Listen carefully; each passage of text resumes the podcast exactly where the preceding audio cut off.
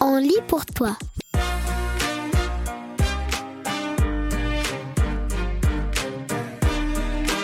Aujourd'hui, on lit pour toi Les As de l'info.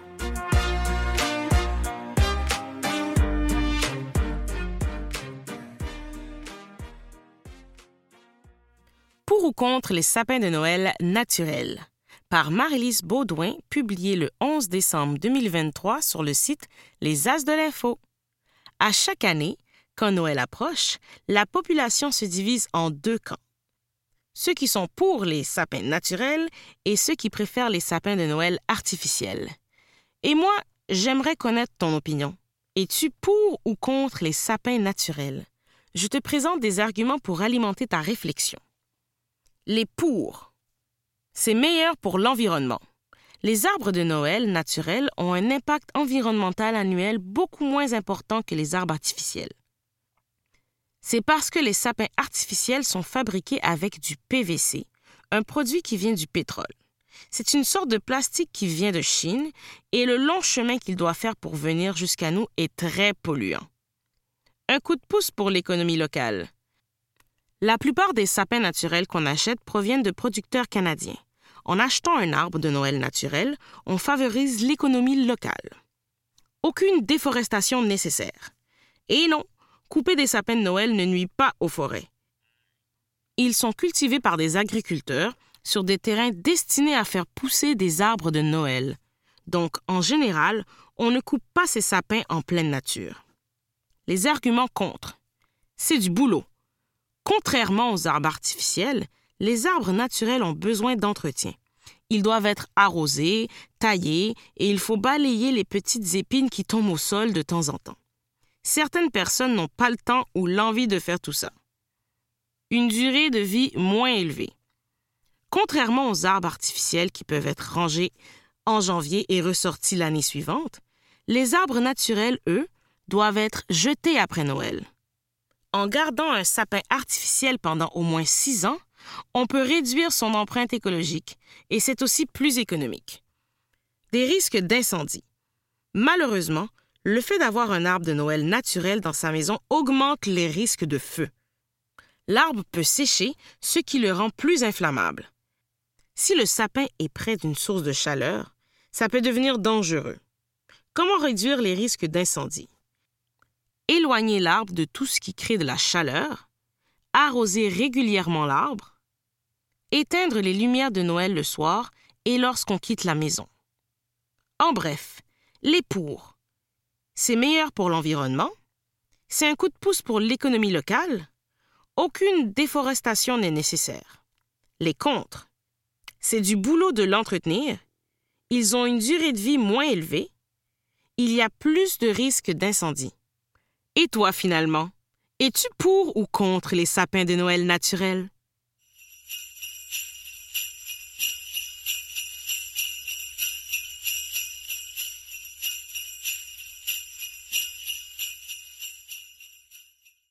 Il est une fois la prison pour cinq bouts de papier par Frédéric Lavoie, publié le 24 novembre 2023 sur le site Les As de l'Info. Il est une fois à notre époque une jeune femme condamnée à la prison pour avoir changé des étiquettes de prix dans un supermarché. Cette histoire se déroule en Russie, le plus grand pays du monde. Tout commence quand, par une journée d'hiver, le président de ce pays décide d'envoyer son armée envahir son petit voisin, l'Ukraine. Le président dit que l'Ukraine est une menace pour la Russie, mais beaucoup de Russes ne le croient pas et s'opposent vigoureusement à cette guerre. Parmi eux, il y a Sacha, 31 ans. Elle est artiste. Elle écrit des poèmes, compose des chansons, dessine. C'est une artiste aux multiples talents. Quelques années avant la guerre, elle a été monitrice dans un camp de vacances en Ukraine. Elle connaît plusieurs enfants ukrainiens. Elle ne veut pas que l'armée de son pays leur lance des bombes sur la tête. Dès les premiers jours de la guerre, Sacha participe à des manifestations pour la paix. Mais le président rend ces manifestations illégales. En fait, il est même interdit de dire que la Russie est en guerre. Alors, pendant une manifestation, la police arrête Sacha. Elle passe une nuit au poste de police et reçoit une amende très chère. Mais cela ne la décourage pas. Elle veut continuer d'exprimer sa colère contre cette guerre. Sur les réseaux sociaux, elle tombe sur de fausses étiquettes de prix qu'un groupe de femmes a créées. Ces étiquettes ressemblent à celles dans les supermarchés, mais au lieu de soupe en conserve ou farine de blé, il est écrit des choses comme L'armée russe a détruit plus de 20 hôpitaux en Ukraine ou Le prix de cette guerre, c'est la vie de nos enfants. Sacha trouve cette idée géniale. Puisque les journaux du pays ne disent pas la vérité sur la guerre, il faut trouver d'autres moyens d'informer les gens sur ce qui se passe. Sacha fait imprimer les étiquettes et se rend dans un supermarché. En cachette, elle remplace cinq étiquettes dans les rayons par celle-ci. Ce qu'elle ne sait pas, c'est qu'une vieille dame l'a aperçue. Et cette vieille dame appuie la guerre. Elle appelle la police et dénonce Sacha. Quelques jours plus tard, la police arrête Sacha. Elle est accusée d'avoir répandu de fausses informations sur l'armée russe. Sacha passe un an et demi en prison avant d'avoir droit à un procès. Durant ce temps, elle a de nombreux soucis de santé, mais les responsables de la prison refusent de lui donner de bons soins. Beaucoup de gens s'inquiètent pour elle. Lors de son procès, Sacha ne ment pas. Elle admet avoir changé les étiquettes au nom de la paix. Mais la juge appuie la guerre et elle condamne Sacha à sept années de prison. Quand Sacha entend le verdict, elle se met à pleurer. Pour avoir combattu une injustice, elle est elle-même devenue victime d'une injustice. Malgré cela, elle ne regrette pas son geste, car pour elle, il est important de dénoncer cette guerre. Malheureusement, cette histoire est vraie. Le 16 novembre, L'artiste Alexandra Skochilenko, que ses proches appellent Sacha, a été condamnée à sept ans de prison pour avoir changé cinq étiquettes de prix dans un supermarché de Saint-Pétersbourg en mars 2022. Plusieurs autres personnes en Russie sont en prison pour des gestes similaires qui visaient à dénoncer la guerre contre l'Ukraine. De nombreuses organisations en Russie et ailleurs dans le monde exigent la libération de Sacha et des autres personnes emprisonnées sans succès pour l'instant. Mesurer la paix dans le monde, c'est possible. Par Clémence Tessier, La Liberté, publié le 25 novembre 2023 sur le site Les As de l'Info. Tous les ans, une organisation fait passer à 163 pays un examen bien particulier.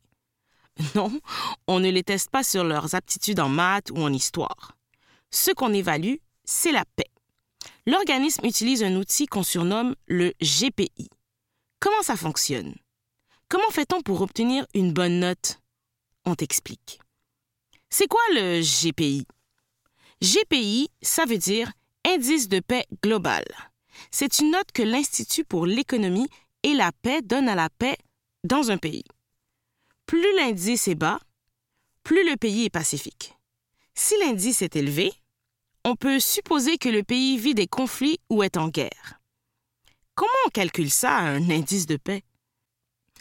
Pour calculer un GPI, l'Institut regarde plusieurs choses comme les droits des citoyens, si beaucoup de crimes se déroulent dans le pays, si le pays est en guerre. Chaque critère est évalué en fonction de sa gravité. Si quelque chose est très grave, on lui attribue une note élevée. Si c'est positif, on lui donne une note plus basse. C'est bien la seule fois où l'on peut se réjouir d'avoir une note très basse. À quoi ça sert le GPI avec le GPI, on peut comparer les pays et on peut observer l'évolution d'un pays d'une année à l'autre. C'est aussi pratique pour les voyageurs qui veulent visiter un pays, puisqu'ils peuvent regarder le GPI pour savoir s'il est sécuritaire. Un indice qui change. Chaque année, un pays peut se déplacer dans le classement. C'est le cas de l'Ukraine qui se trouvait à la 134e place en 2021, avant la guerre, et qui est aujourd'hui au 157e rang. Il arrive aussi que certains pays restent à la même place, comme l'Afghanistan, qui se situe tout en bas du classement depuis plusieurs années déjà. La championne de la paix. L'Islande est au sommet du classement depuis plus de dix ans. On considère que c'est le pays avec la plus grande stabilité politique et dans lequel les droits des citoyens sont les plus respectés. Et le Canada dans tout ça? Cette année, le Canada occupe la 11e place du classement. En 2022, le pays se trouvait à la 13e place et en 2021, en 6e place. Si le Canada est descendu un peu dans le classement, c'est parce que maintenant, une plus grande partie de la population affirme être en désaccord avec le gouvernement. C'est normal que le classement d'un pays change un peu d'année en année. Ici, on est très chanceux, car on se retrouve toujours bien en haut. Et toi, si tu avais à donner une note sur 5 à la paix dans ton école, quelle note donnerais-tu?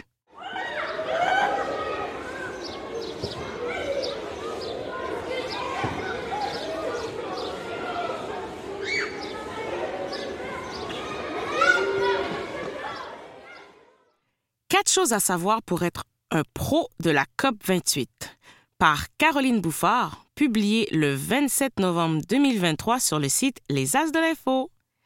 Du 30 novembre au 12 décembre, la ville de Dubaï accueillera la COP 28. Voici tout ce que tu dois savoir sur cette importante conférence sur l'environnement. C'est quoi la COP? La COP, c'est un gros événement qui revient chaque année. Pendant une dizaine de jours, des représentants de pays et des experts de partout dans le monde se réunissent pour tenter de trouver des solutions au réchauffement de la planète. On parle de COP28 parce que c'est la 28e COP. La première a eu lieu en 1995. À quoi ça sert? La crise du climat s'accélère. Tous les pays doivent faire des efforts pour diminuer leur impact sur l'environnement. Lors de la COP, les participants échangent, débattent et doivent s'entendre sur une déclaration commune, c'est-à-dire un plan d'action avec des objectifs acceptés par tout le monde. Par exemple, à la COP 21, en 2015, les pays participants se sont entendus pour limiter le réchauffement de la planète entre 1,5 et 2 degrés Celsius d'ici 2100. Pourquoi c'est une COP controversée? La COP de cette année se tient à Dubaï, aux Émirats arabes unis. Le problème, c'est que ce pays est l'un des principaux producteurs de pétrole au monde. Le pétrole est la principale source des gaz à effet de serre. Ce n'est pas tout. Le président de la COP 28 dirige une compagnie de pétrole. Tout ça affecte la crédibilité de l'événement aux yeux des militants pro-environnement. Que se passera-t-il de spécial? Lors de la COP 28, on présentera le premier bilan mondial. C'est un peu comme un bulletin très précis. Il permet de voir où il y a des améliorations dans la lutte pour le climat depuis la COP 21. Il indique aussi où il n'y a pas de progrès et où on doit faire des efforts. Le président de la COP 28 promet de répondre au bilan mondial avec un plan d'action clair. Et toi, si tu pouvais participer à la COP, que dirais-tu aux dirigeants mondiaux?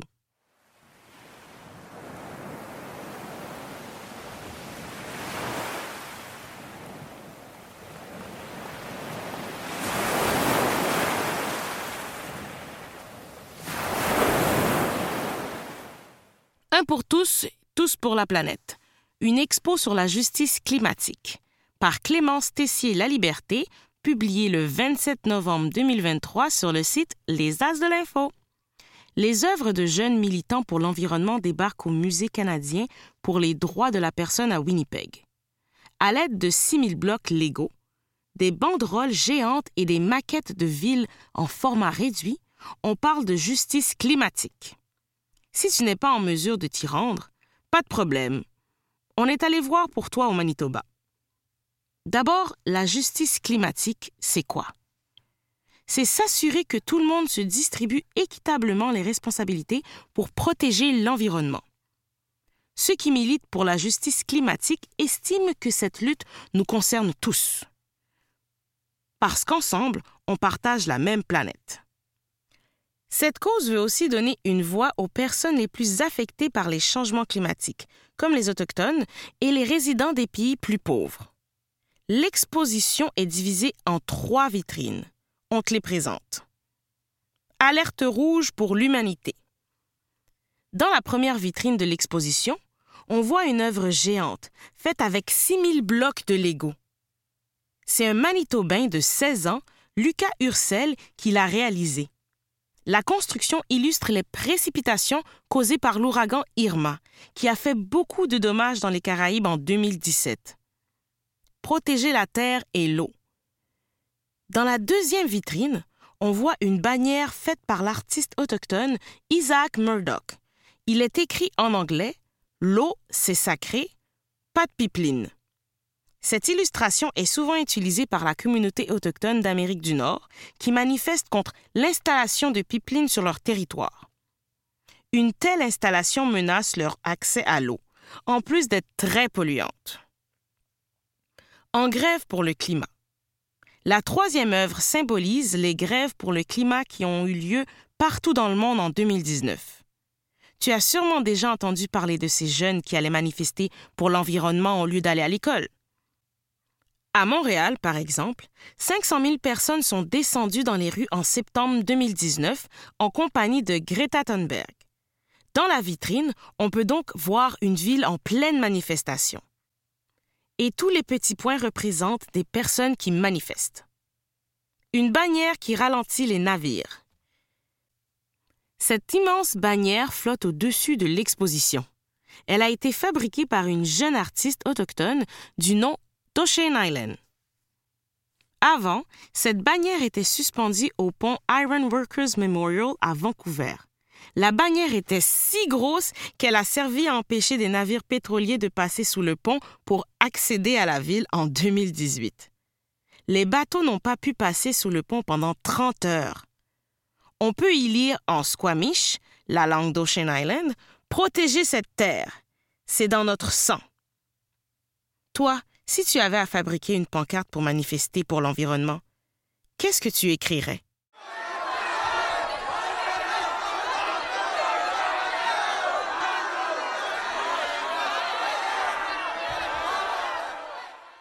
Entrevue. Un Québécois chez les Patriotes de la NFL par Maël Brunet, publié le 28 novembre 2023 sur le site Les As de l'Info le Québécois Silisso vient d'être recruté par les Patriotes de la Nouvelle-Angleterre de la NFL. Le savais-tu? Seulement trois Québécois jouent en ce moment dans la Ligue nationale de football. C'est le plus haut niveau pour les joueurs de football et c'est surtout la ligue sportive la plus prestigieuse d'Amérique, plus encore que la LNH. Silly a raconté à un journaliste ami des As ce que ça fait d'y jouer. Silisso est originaire de Bromont au Québec. C'est là qu'est née sa passion pour le football. Il évolue au poste de garde, ce qui veut dire c'est lui qui protège le cœur arrière de son équipe. So a commencé son parcours avec les incroyables de l'école secondaire Joseph Hermas Leclerc. Il en est aujourd'hui à sa première année dans la NFL. D'un point de vue personnel, ça va bien. Je suis content de la façon dont les choses se passent, a expliqué So en entrevue. J'ai beaucoup de temps de jeu pour une recrue et je donne tout ce que j'ai afin de toujours mériter la confiance de mes entraîneurs. Sélectionné en 117e position du dernier repêchage de la NFL, So a eu la chance d'être choisi par les Patriotes de la Nouvelle-Angleterre. Il s'agit de l'équipe avec laquelle le légendaire car arrière Tom Brady a remporté six Super Bowls. Alors, forcément, le Bromontois est très heureux. Une recrue importante. Là-bas, il est entraîné par Bill Belichick, l'homme qui a formé Tom Brady. Belichick a décrit City comme quelqu'un qui travaille fort et progresse à tous les jours. Et si les Patriotes ont connu un début de saison difficile, So s'est imposé comme un joueur important après seulement deux matchs. De quoi justifier le choix de son entraîneur de lui faire commencer les matchs dès sa première année, alors qu'une équipe de la NFL peut compter jusqu'à 53 joueurs. Jouer pour cet homme est une opportunité exceptionnelle, un privilège, dit Sidi au sujet de son entraîneur. Il commande un tel respect, il connaît tellement ça, c'est incroyable. Quand il te parle, tu écoutes très attentivement et tu dis Oui, monsieur. Un travailleur exemplaire. Si le Québécois a réussi à se hisser et à gagner la confiance de son équipe, ce n'est pas que de la chance. Il a conscience que pour garder sa place dans la ligue, il doit travailler plus fort que les autres. Je réalise mon rêve. Depuis que je joue au football, je rêve de jouer chez les professionnels. Mais je travaille dur, car c'est la NFL. Et dans la NFL, si tu ne fais pas le travail, il y en a plein qui attendent pour prendre ta place. Mais ce défi ne lui fait pas peur. Pour Silly, si tu y crois, si tu travailles fort, tout est possible. Son passage aux incroyables a fait de lui un travailleur exemplaire et il est finalement dans la NFL pour jouer au football et gagner comme à l'école secondaire. Et toi, qui est ton athlète québécois préféré?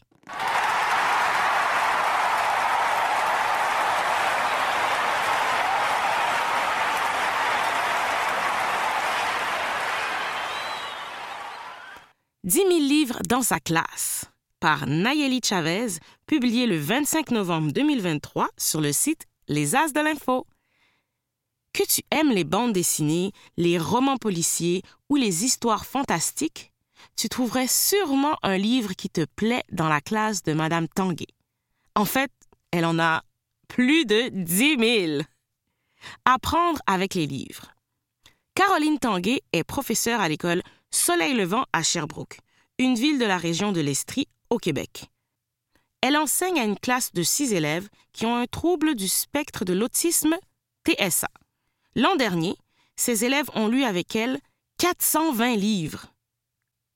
C'est parce que Mme Tanguay a une méthode d'enseignement plutôt différente de celle que tu expérimentes à l'école. Que ce soit les mathématiques, le français ou encore les arts plastiques, toutes les matières sont bonnes pour faire des liens avec les bouquins. Eh oui, Fini les cahiers d'exercice pour cette classe. Le plus étonnant, c'est que Madame Tanguay détestait lire quand elle était plus jeune.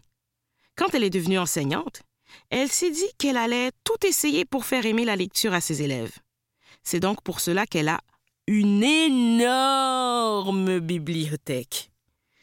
Souvent, je pense qu'un élève qui n'aime pas lire, c'est qu'on n'a pas trouvé le bon livre qui va l'accrocher, dit-elle.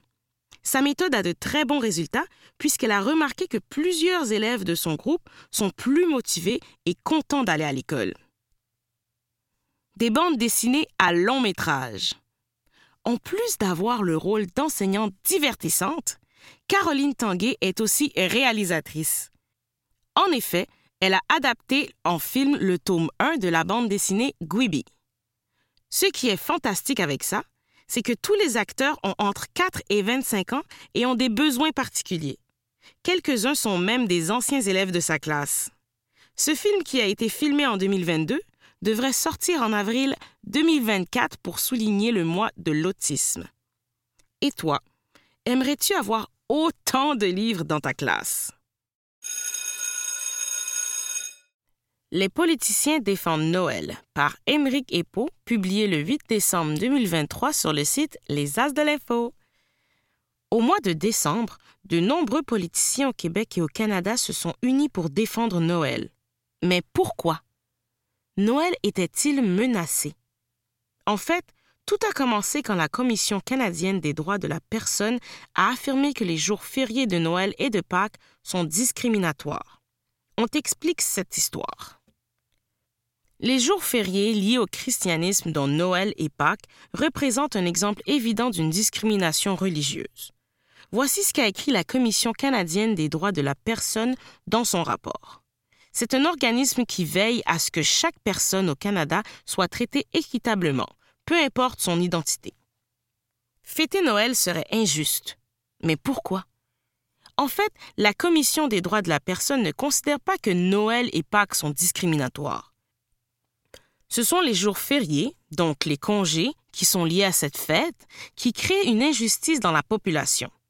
C'est parce que les congés de Noël et de Pâques sont les seuls du calendrier qui sont liés à des fêtes religieuses. Et ce sont dans les deux cas des fêtes chrétiennes. Or, les autres religions n'ont pas droit à des fériés pour leurs fêtes. Par exemple, il n'y a pas de férié pour Hanouka, qui est célébré par les personnes juives, ou encore pour le nouvel an musulman Hasana qui a lieu en juillet. Les personnes qui veulent célébrer ces fêtes en famille doivent donc demander congé à leur travail. Il y a donc une différence entre chrétiens et non chrétiens. C'est pour cette raison que la Commission a qualifié les congés de Noël et de Pâques de discriminatoires. Noël n'est pas raciste. Ce rapport a fait beaucoup réagir à Ottawa et à Québec. Les politiciens ont tenu à défendre Noël. Noël n'est pas raciste, a déclaré le premier ministre du Canada, Justin Trudeau. Il a aussi ajouté que le Canada est un pays de diversité qui respecte les croyances personnelles de chacun et qu'il est ridicule de présumer que Noël est une fête discriminatoire. En plus, beaucoup de personnes ont souligné que Noël n'est plus uniquement une fête religieuse. Pour beaucoup de familles, notamment au Québec, c'est davantage une tradition, une fête pour les enfants et l'occasion de se rassembler en famille. À Québec, les députés ont signifié leur désaccord avec la commission en votant une motion. En politique, une motion est un texte qui exprime une opinion ou une volonté. La totalité des députés québécois a voté pour cette motion qui rejette toute division autour d'une fête qui fait partie de la culture québécoise depuis plusieurs générations. Le texte invite tous les Québécois et toutes les Québécoises à s'unir en cette période de Noël qui approche le Père Noël est prévenu. Le plus cocasse dans cette histoire, c'est qu'une copie de la motion a été envoyée jusqu'au pôle Nord, au Père Noël lui-même. Alors, pas de panique, le Père Noël devrait porter des cadeaux sous le sapin comme d'habitude, à condition que tu aies été sage, bien sûr.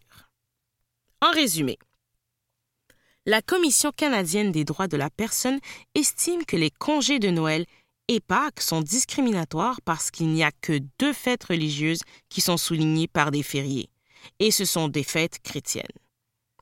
Les députés d'Ottawa et du Québec ne sont pas d'accord avec le rapport de la Commission.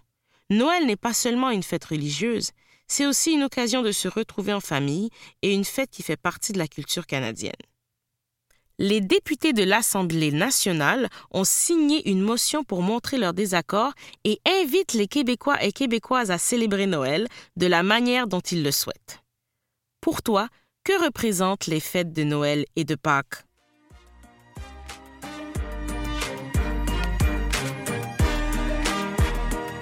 C'était Samantha Fintz et on se revoit pour une prochaine lecture.